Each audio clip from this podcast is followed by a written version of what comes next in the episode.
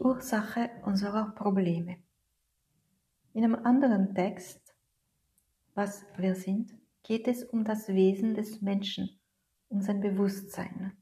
Es wird über vier Teile gesprochen. Die Seele, das Ego, der Körper und die Psyche.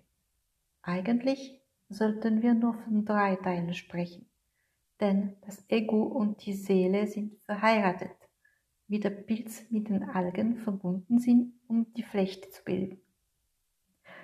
Manche glauben, dass der Mensch aus sieben mehr oder weniger subtilen Körpern besteht.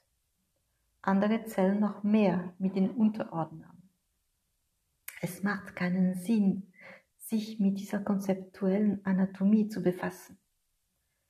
Man muss kein Fotograf sein, um eine Landschaft zu genießen. Manche Menschen verbringen ihr Leben damit, Postkarten anzuschauen, ohne jemals zu reisen, so wie andere die verschiedenen Körper studieren, aus denen ein Mensch besteht, ohne sie jemals zu kennen. Warum ist der Mensch das einzige Geschöpf, das leidet, wenn er keinen objektiven Grund hat? Sie alle haben schon von Yin und Yang gehört. Es ist die komplementäre Dualität, die die Maschine zum Drehen bringt. Und hat der Tag sein Gegenteil mit der Nacht, das heiße sein eigenes mit der Kälte, das Bewusstsein das Unbewusste, das Licht die Dunkelheit, die Unwissenheit das Wissen und das Glück das Unglück. Wer sich nur auf den Schein verlässt, wird nur Illusionen sehen. Frustration, Leid werden seine Belohnung sein. Zitat aus dem Bhakti Marga 2.4.30. Das Ego, verbunden mit der Seele, macht das individuelle Bewusstsein. Das falsche Ego, das Sie das Ego nennen, ist das Ergebnis der Verwirrung, wenn die Seele nicht mehr Herr der Psyche ist. Das Bewusstsein nutzt die Psyche, um die Welt mit den Sinnen wahrzunehmen. Der Sitz des Sehens, des Hörens, des Riechens, des Tastsinns, des Geschmacks ist im Gehirn. Wir bestehen aus Seele, Ego, Körper, Psyche. Die Seele kommt von dem Einser. Die Gnade gibt ihr Fleisch durch das verschenkte Ego, damit sie sich bewusst wird. Zitat aus dem Bhakti Marga 1.2.12. Die Psyche ist das Betriebssystem des Gehirns. Ein Teil der Psyche wird als obere bezeichnet. Er ist von der Spiritualität angezogen und ist der Sitz der Sensibilität. In einem alten Buch, dem, Bhakti, dem Bhagavad Gita, wird dieser Teil Intelligenz genannt.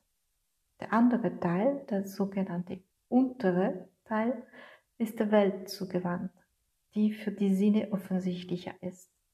Er ist der Sitz der Instinkte, der Grundbedürfnisse, des Genusses, der Vergnügungen oder der Materialität. Diese Aufteilung zwischen unten und oben ist keine Hierarchie. Die beiden Teile sind komplementär. Die Rückseite einer Münze kann sich nicht von der Vorderseite trennen.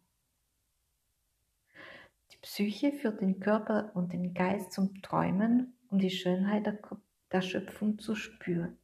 Zitat aus dem Bhakti Magga 1.2.21.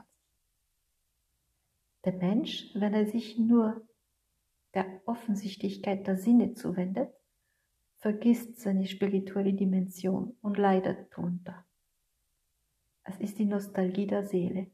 Oft versuchen Menschen diese Lehre diesen Mangel an subtilen spirituellen Dingen mit groben materiellen Dingen zu fühlen. Es geht aber nicht. Und das Leid, die Frustration, die Verwirrung setzen ein. Je mehr die Person den Kontakt zu den subtilen Dingen verliert, und je größer ist das Leiden. Sie geht nur auf einem Bein. Der Zweck einer authentischen Spiritualität wie die des Weges, ihrer Praxis, ist es, sie auf beiden Füßen gehen zu lassen. Ich habe gerade einen Text von unserem Master Hans Yogadan gelesen. Ich bin sogar Daya und begrüße Sie hier. Wenn Sie mehr über diese Praxis, über den Weg äh, lesen wollen, kennenlernen wollen, können Sie gerne meinen Blog besuchen. Es ist www.derweg.fr. Dann können Sie gerne auch eine Mail schicken. Ich antworte gerne auf alle Fragen. Ich bedanke mich und bis zum nächsten Mal. Tschüss.